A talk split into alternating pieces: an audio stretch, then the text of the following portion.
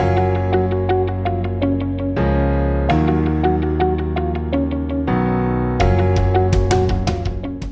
Esto es en serio y ella es Naki Soto. El Luis Carlos Díaz. Naki, ya que Discovery Channel tiene la semana de los tiburones y nosotros estamos casi que en la semana de los agresores, es momento de Ah. analizar qué ha pasado políticamente en Venezuela y por qué los victimarios se hacen pasar por víctimas. Es impresionante. Yo creo además que es un modelo que el gobierno venezolano ha adoptado una y otra y otra vez. Y pareciera que cuan más complejas suelen ser sus estrategias para agredir ciudadanos, políticos, a quien le corresponda, eh, para salvaguardar su poder, peor es el asunto de presentarse como víctima. Y la, y la violencia es una figura que se utiliza primero como lenguaje, como narrativa política, pero luego en la práctica se traduce en hechos que van desde la represión hasta el daño que vimos la semana pasada contra la prensa. Entonces lo que vamos a detallar hoy, empezando por decir que el regreso de Guaidó a Venezuela demostró que hay distintos grupos de poder operando que se contradicen entre ellos. Fue asombroso, además, el, el asunto del regreso, solamente el anuncio del regreso produjo declaraciones distintas entre voceros del poder. Unos diciendo que no iba a pasar nada, otros diciendo que le salía juicio y cárcel, otros cambiando el rol de Juan Guaidó, que hasta ahora había sido solo un lacayo y de repente le convierten en responsable directo de las sanciones. Pero en todo caso, el, el- contexto de su regreso tenía datos cruzados, lo que hacía más interesante y más importante aún la cobertura de ese regreso. Sí, de hecho, eso que apuntan aquí es clave. Se habla de la oposición venezolana, de Juan Guaidó, de distintas figuras como títeres, marionetas que Donald Trump maneja y el capitalismo global o lo que sea que use el chavismo en su discurso. Pero luego, en vez de decir que son unos autómatas, dicen, no, no, no, es que ellos son los responsables de eh, la sanción a Conviasa o son responsables de la escasez de algún medicamento. Y, y eso termina siendo absurdo, porque me estás diciendo dos cosas. O le otorgas todo el poder a una persona, tanto como para afectarte la vida, o me dices que en realidad ellos no son nada, no tienen esa capacidad. Entonces, esa, esa cruza de- de- de contradicciones la vimos el martes en el regreso, porque pudimos ver cómo hacia la llegada de, de, de Guaidó Maiquetía hubo un despliegue militar muy raro. Bueno, tuvimos militares en muchísimas circunstancias, LC. Aquí hubo militares trancando Boquerón 1, uno de los túneles que conecta Caracas con el Estado Vargas. Hubo militares trancando el paso de los autobuses que llevaban diputados al aeropuerto. Por cierto, los choferes de esos tres autobuses quedaron detenidos. Hubo militares dentro del aeropuerto que tuvieron igual informaciones cruzadas, direcciones cruzadas. Uno que decía, me sacan a los periodistas de acá, esa gente no tiene por qué estar acá. Y otros que decían, mira, ah, si los quieren caer a pescosadas, esto es un pueblo enardecido, ah, cansado, obstinado de las sanciones. Eso está en las declaraciones, al menos de un guardia nacional. Hubo militares cruzando las zonas de seguridad del aeropuerto con ciudadanos que no tienen permiso para estar allí o que no debieran tenerlo y sin embargo así lo lograron. Y también hay imágenes aquí de un lanzamisiles de esto tierra-aire en la bajada de Maiquetía. Una cosa que es como una muestra de fuerza contra quién, porque la ciudadanía lo que quería era ir a Naiguatá y no le dejaron pasar en Boquerón. La Gracias. gente quería ir a Catialamar y estaba trancada y eso es una cosa absolutamente ridícula, pero ya hablamos en un episodio que lo ridículo no puede ser despreciado. En lo absoluto. Muchas de estas manifestaciones son cosas en realidad muy serias y contundentes, bueno, que se configuran en 2020. Bueno, que después haya habido irregularidades con el servicio eléctrico en Vargas no es tampoco una cosa así fuera de lugar porque agresiones con ese asunto de la distribución de la poca carga eléctrica que tiene este país la viven por lo menos siete estados todos los días. Entonces, en serio, en serio, hay muestras de violencia que nos hacen preguntar ¿por qué? Este, ¿por qué a mí se me ocurre que tenemos que titularlo de alguna manera y yo me disculpo por la agresividad de la frase, pero es que no hay mejor manera de resumirlo que Guaidó entró, pero le caímos a coñazos. Allí pareciera estar la enorme reivindicación de lo que ocurrió en Maiquetía y es terrible. Es terrible no tener para tu militancia, para tus fanáticos, una explicación de por qué Carrizo, un hombre que violó la prohibición de salida del país, regresa por el aeropuerto internacional Simón Bolívar y tú no lo detienes. ¿Por qué razón no va a cumplir con la ley? Pero permites que se arme una suerte de microcirco romano en el aeropuerto de Maiquetía que agredió por igual a diputados, a periodistas, al propio Guaidó y a su esposa. Estamos hablando de al menos 15 periodistas agredidos y las agresiones incluyeron mordiscos.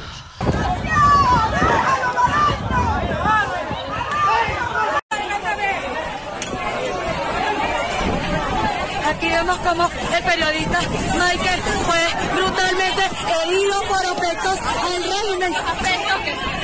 Pensar que una persona va hasta Maiquetía, bueno, porque se lo ordenaron, le mandaron un mensaje, porque es parte de una cuadrilla, porque es trabajadora pública, lo que sea, para morder a alguien es totalmente absurdo. Hubo palos, hubo piedras, hubo persecuciones, hubo golpes, jaladas de cabello, una cosa de, agresión que incluyó sangre. El periodista Michael Iriarte también salió agredido y no sabemos por qué. Ahora, cuando uno ve qué pasa en el discurso oficial, hubo incluso aprobación, apoyo, mensajes de saludos a la gente que agredió, porque es una manera de amparar la violencia. Hubo difusión de un video en particular donde se muestra un zapato de Michael Iriarte, de este periodista. El día de hoy, en el aeropuerto internacional de Maiquetía, Estado La Guaira, fue lo que quedó del arrastrado del imperio Juan Guaidó.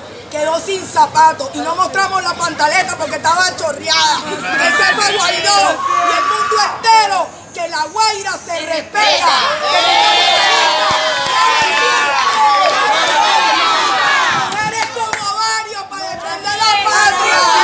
Al que no solo agredieron, sino que también robaron y lo muestran como un triunfo, Trofeo. como un trofeo, una cosa buenísima de Cenicienta inversa.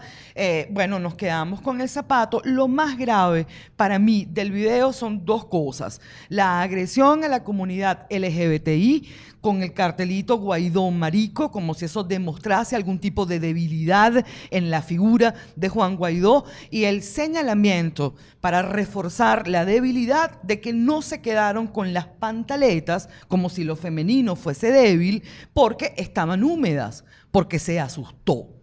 Es asombroso. Se agarraron la ley contra el odio, se la metieron debajo de la axila y la vida continuó. Si hubiese sido solamente la difusión en redes, yo me quedo más quieta, pero tuvo difusión en medios oficiales. Y, y entender que la- el, el- el lenguaje del chavismo incluye no solamente homofobia, sino misoginia, este asunto contra las mujeres, dicho por mujeres revolucionarias, es en absoluto, o sea, es contradictorio. ¿Cómo le hablan a los movimientos de izquierda regionales que apoyan ah, al chavismo, financiados muchos de ellos, si al mismo tiempo tienen este discurso? Seguro. Entonces, era el trofeo, el zapato falso de Juan Guaidó, que en realidad era el periodista Michael Iriarte, a quien golpearon hasta que le quitaron esto, y, y mostrarlo para ganar qué premio.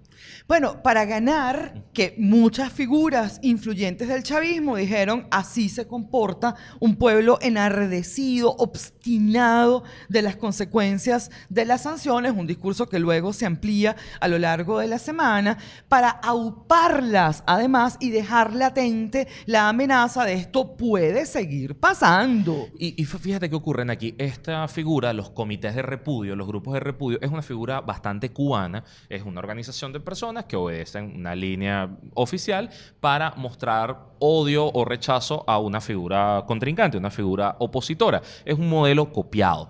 Lo que nos indica esto, en primer lugar, que se acaba la espontaneidad popular. Es decir, no es que la gente estaba pasando por Maiquetía y ups, eh, ocurrió esto. No, no, es que fueron a eso. Estamos hablando también de figuras locales. Allá hay líderes locales, parroquiales, del partido, de empresas de- del Estado que estaban cubriendo su horario laboral.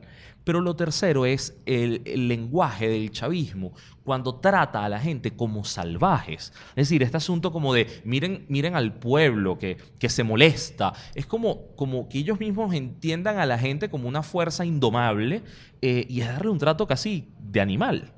Eso es Es- cruel. no, es un trato burlesco, el sea, allí diciendo, el- el tema, para mí la, crueldad está cifrada en eso, en, en burlarte de tu militante, de tu fanático, de la gente que, que a lo mejor tiene un empleo contigo, a lo mejor no, pero que se considera parte de tus cuadros y tú los usas a placer. Ahí hay una necesidad de estimular el rechazo del otro, pero además no dándote la autoría de lo que pasa contra la persona que has agredido. Los agresores son ellos. Bueno, ustedes saben que así son ellos cuando son espontáneos, pues, mientras hay una comunidad que les acusa por lo que han hecho y los llaman salvajes, brutos, bestias, lo que sea, es una barbaridad. Al final, la factura no la libra el gobierno, aunque haya sido su absoluta responsabilidad. Y lo que ocurre cuando se garantiza la impunidad de estas agresiones es que se multiplican. Sin duda. Un día será un jalón de pelo, al siguiente día será un hecho de sangre y el poder habrá perdido control de la violencia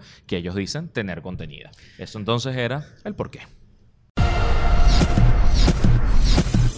La llegada maiquetía de Juan Guaidó aquí incluyó otra cosa y es que detuvieron a su tío, Juan José Márquez. Y esa detención no fue regular, no fue con los canales que se deben seguir cotidianamente, sino que fue una desaparición forzada. Una desaparición forzada que duró 28 horas hasta que lo llevaron a los tribunales en el estado Vargas.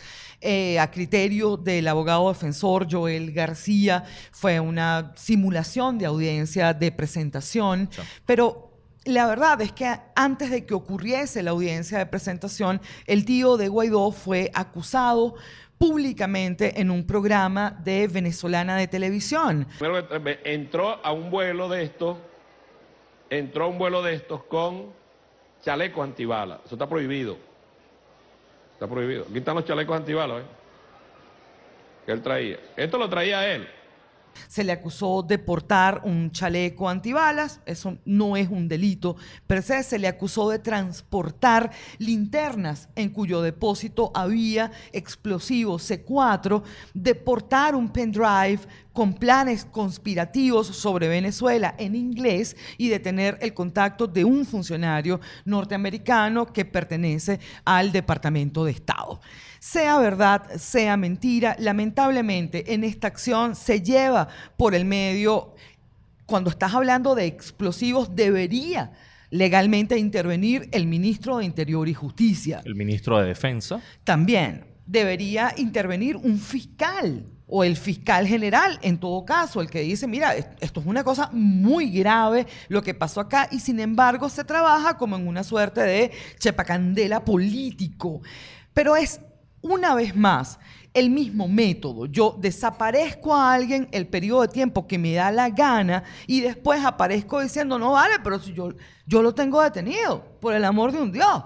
Y además te voy a decir por qué. Porque es un bicho, un sátrapa, un necio, lo que tú quieras.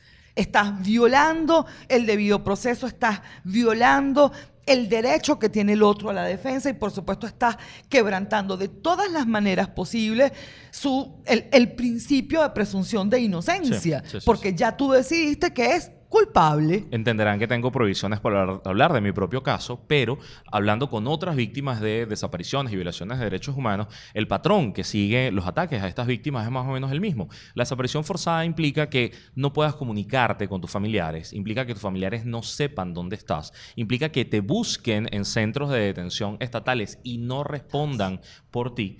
Y la desaparición implica unos niveles de incertidumbre que generan tensión, presión, incluso son previos a la tortura. Así es. ¿Por qué? Porque la persona se siente absolutamente desasistida y además fuera del sistema. Por eso esa, mm, eh, esa práctica que se ha repetido, por ejemplo, con el diputado Gilbert Caro, con Víctor Ugas, con Hugo Marino, con decenas, centenares de militares que han sido detenidos, es terrible. Y sistematizarlo y documentarlo es importante porque los organismos internacionales podrán hacer presión o al menos habrá algún tipo de memoria para que no se repita más. Incluso cuando a la gente le remolcan un carro, le ponen con tiza en la acera dónde se lo llevaron, dónde está el estacionamiento. Pero que una persona detenida no sepas ni siquiera dónde la tienen es terrible. Y es un crimen de lesa humanidad. De allí la necesidad de insistir en eso. Aunque se haya hecho más frecuente en Venezuela, no está bien. Están violentando los derechos humanos de las personas a las que desaparecen y le estás violando el legítimo derecho a su defensa. Eso entonces significa que el tío de Juan Guaidó pasa a ser uno de los alrededor de 400 presos políticos que hay en Venezuela. Está en la sede del DGCIM en Boleíta junto a otras personas bastante conocidas. Y eso en paralelo significa que otros temas en Venezuela siguen pasando por debajo de la mesa. Mira, por debajo de la mesa es increíble porque solo con la intervención de un periodista extranjero logramos que Nicolás le pusiera un mantelito al tema que nosotros hemos mantenido encima de la mesa como tres semanas más Claro, o menos. es que la sección semanas. por debajo de la mesa se creó y de inmediato entró el asunto de Delcy Eloína Rodríguez en España y no ha salido de agenda. Epa. Increíble, porque de verdad el caso de Delcy en España es como una suerte de sombrero de mago. Y salen cosas, y salen cosas, y salen datos, y más datos. Y aquí se había guardado un silencio sepulcral sobre esta historia. De hecho, uno de los datos más recientes es que es de- del avión en el que llega Delcy a España se bajaron 40 maletas que ingresaron en un vehículo con placa diplomática que no pasó por ningún control del aeropuerto y que se marcha del aeropuerto una vez que concluye la reunión entre Delcy Rodríguez y el ministro de Transporte José Luis Ábalos. Increíble, increíble. De hecho, hay un mensaje que quiero para los españoles y vamos a hacerlo aquí en esta cámara. Señores de España, ustedes se han dado cuenta que por un solo escándalo del chavismo en España tienen un mes hablando del mismo tema. Imagínense ese peo tres veces al día. Eso es vivir en Venezuela. Y eso es vivir en un sistema como este, que genera un escándalo tras otro para que hagan un pasticho y nadie pueda encargarse en profundidad de las cosas que pasan. Eso es vivir con la agenda pública en jaque aquí y por eso significa que las cosas que están bajo la mesa hay que revelarlas. Porque si algo le dice Nicolás Maduro a Estefano Posebón, el periodista que le pregunta por este caso, es que lo que ocurrió entre Delcy y Ábalos es secreto un presidente de la República o alguien que dice ser presidente de la República dice que su vicepresidenta le tiene secretos. Ajá, Pero peor aún, que lo que están haciendo ellos es secreto para la población. en efecto. ¿Qué es esto? Epa, y además lo hace ante la sonrisa cómplice de su vicepresidente, así como si fuese un romance, ¿sí? Y no un caso de Estado, una cosa muy grave, porque además dice, mira, solo íbamos a dejar al ministro de Turismo allá, y bueno, y armaron este escándalo, pero la verdad es que él sí continuó con su gira internacional, hubo países que visitó abiertamente y hubo otros que visitó en secreto, y eso es absolutamente normal con presupuesto público. La ciudadanía no tiene derecho a saber qué hace su vicepresidenta ejecutiva o su supuesta vicepresidenta ejecutiva cuando viaja con presupuesto público. En serio, usted hace exactamente lo que se le da la gana. La, rendición de cuentas no parece ser un valor apreciado por la gente, no exige que le rindan cuentas y por eso es que uno pregunta, epa, pero ¿qué pasó allí? Porque si se dan cuenta, dentro de la institucionalidad española ha habido ruido también. Tenemos una canciller que de pronto dice, no, no, ya va, es que Guaidó, eh, sí, no, él es el líder de la oposición. Bueno, pero también es presidente encargado, pero eso es, un- eso es una cosa que se inventaron allá. Pero bueno, también la otra, esos no están claros y eso lo que nos demuestra es que la alianza eh, PSOE-Podemos es muy frágil, es muy problemática y el gobierno de Sánchez no es estable. Podrá ser frágil, L, pero hasta ahora se han burlado del Congreso y de este caso en particular como nadie. Del Congreso de España y de la Unión Europea. La primera comparecencia de la coalición gobernante ante el Congreso fue así como, ay, van a seguir con ese fastidio, por favor. Y Ábalos reitera la tesis, de, pero si yo evité una crisis diplomática con Venezuela. Y además cuando ustedes cuestionan lo que hice por Rodríguez, están cuestionando a España, no a mí que soy un mero instrumento en esta ecuación. Cínico, recontracínico. Y lo que no menciona el chavismo son las sanciones europeas. Primero, por un asunto de mantener la polarización contra Estados Unidos, como si fuese el Sí, único señor, malo. Y es. segundo, porque las sanciones europeas tienen un nivel de seriedad que es increíble. Son sanciones por violaciones de derechos humanos, por vinculación a la tortura, por corrupción. Y eso es grave porque significa que muchas de estas personas no solamente no pueden pisar el territorio, sino que no pueden tener cuentas bancarias allá. Lo que significa además que está fluyendo información en los sistemas financieros de quiénes son sus testaferros, quiénes son sus familiares. Y bueno, esperemos que a lo largo del año ese tipo de líneas pues quede más clara para la gente. Por ¿Qué y algo, la vicepresidenta Carmen Calvo dijo este fin de semana, pero si Venezuela no le importa a nadie, dejen el fastidio. O sea, vamos a ocuparnos de España, ya está. Vamos a- Cancélame el tema de Venezuela. Vamos a ver a Carmen Calvo desdiciéndose o arrepintiéndose de esas palabras. Por una razón muy sencilla, la agenda de conflictividad política española va a estar signada por sus relaciones con Venezuela, ya que fue financista de muchos miembros de Podemos. Así que eso está allí, esa dependencia, esa teta es bastante, bastante grande y vamos a ver cómo genera ruidos allí dentro.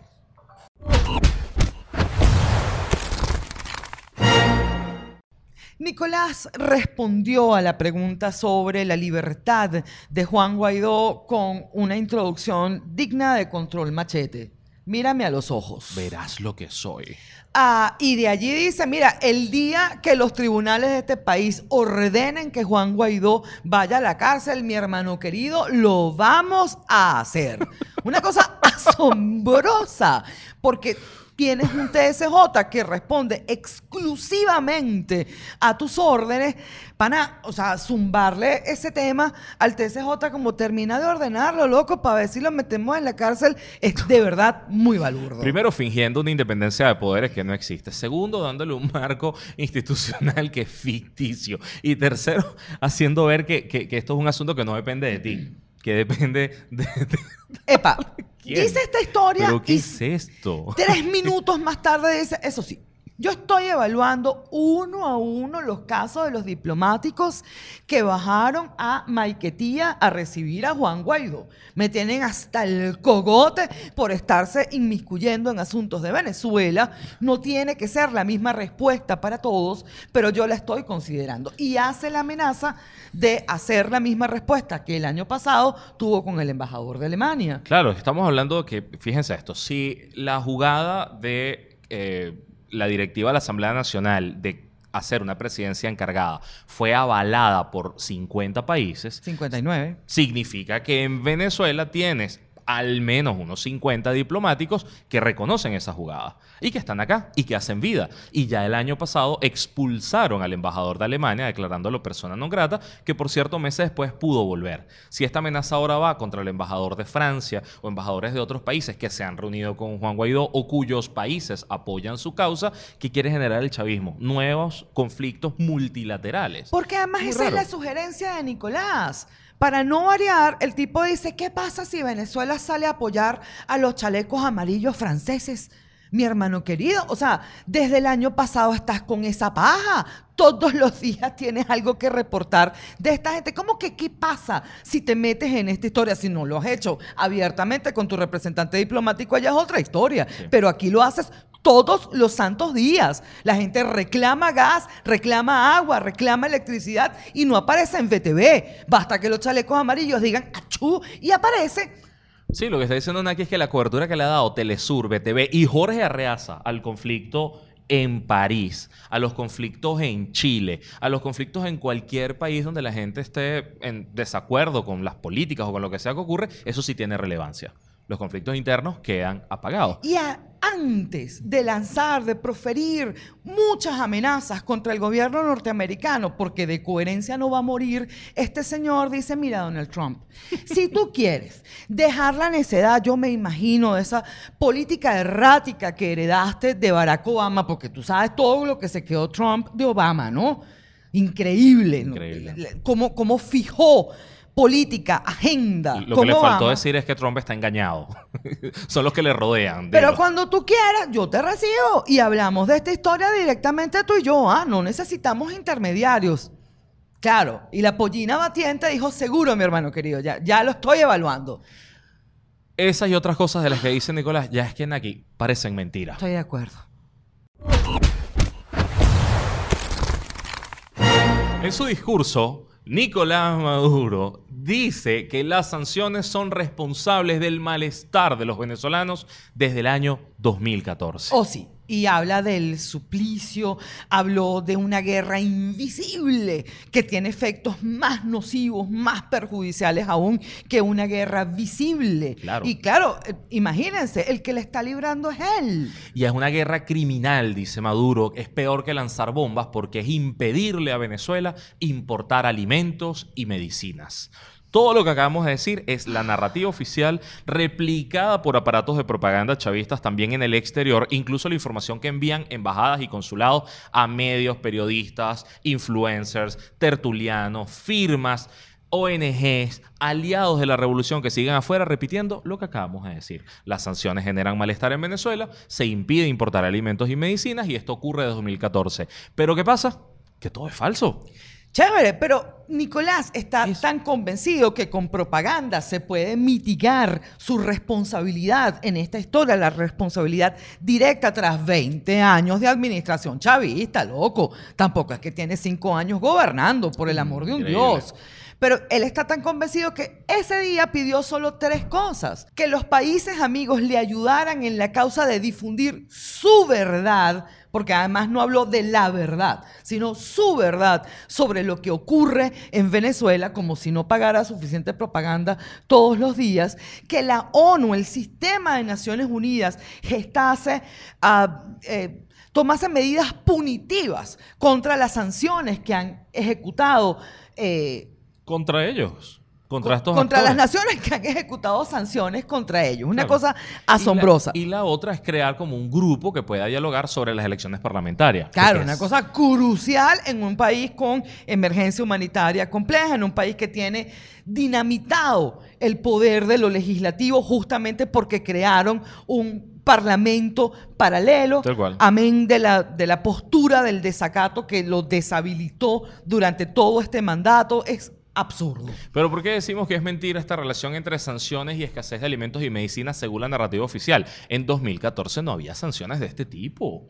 Hubo sanciones en Venezuela desde el año 2008, pero no contra el país. Hubo sanciones personales. Las de 2008 incluyeron a militares que tenían relación con la FARC, según el gobierno de los Estados Unidos. Las sanciones de 2015 también son personales a gente que está vinculada con corrupción, violaciones de derechos humanos y otro tipo de alianzas. Las sanciones más complejas, las económicas, las que afectan a la industria petrolera, empiezan a aparecer es desde el año 2017, 18 y 19.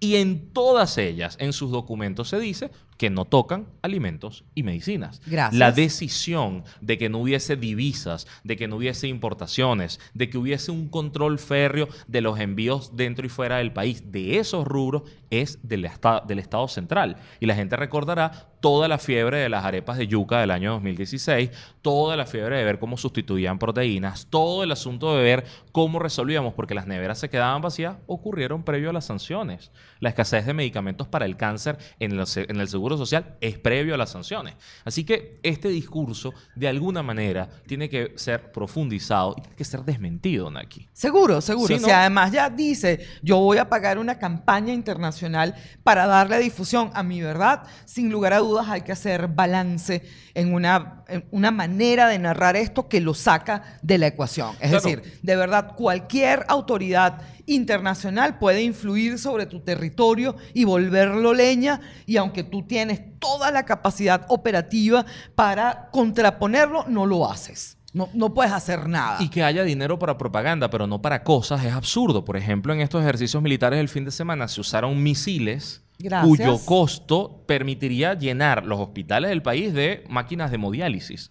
Cosas que no hay o que han fallado y por las cuales la gente muere. Seguro. Es decir, son cosas concretas y el Estado dice, no, es que tengo sanciones. Ninguna sanción impide que se importen cosas para hemodiálisis. Y entonces, esperando un cierre de esto, lo que podemos decir es que ya Guaidó está dentro de Venezuela, no se han hecho por ahora los anuncios de próximas acciones. Dentro de las sanciones anunciadas por Estados Unidos está solo la de Conviasa, pero no han dicho nada más y ya Nicolás Maduro y quienes le apoyan se están comportando como víctimas cuando en realidad son victimarios. Ah, si quieren una, una- manera de sellar esta idea, por favor revisen los videos de los ejercicios militares escudo bolivariano 2020. Vean cómo maltratan a su pobre gente. Hay un nivel de exposición al ridículo que es innecesario entre la narración de los responsables en televisión y la acción de las personas en tierra. Hay una diferencia abismal. No se vale. Son personas que de verdad están tratando de cumplir con una actividad, sea por militancia, sea porque se la están pagando y quedan absolutamente expuestos como en un club de ridículo. Mientras esto parece Norcorea tropical con ejercicios militares, esto es en serio. Y ella es Naki Soto. El Luis Carlos Díaz, Pueden suscribirse a nuestros contenidos en patreon.com slash Naki Luis Carlos. todo pegado.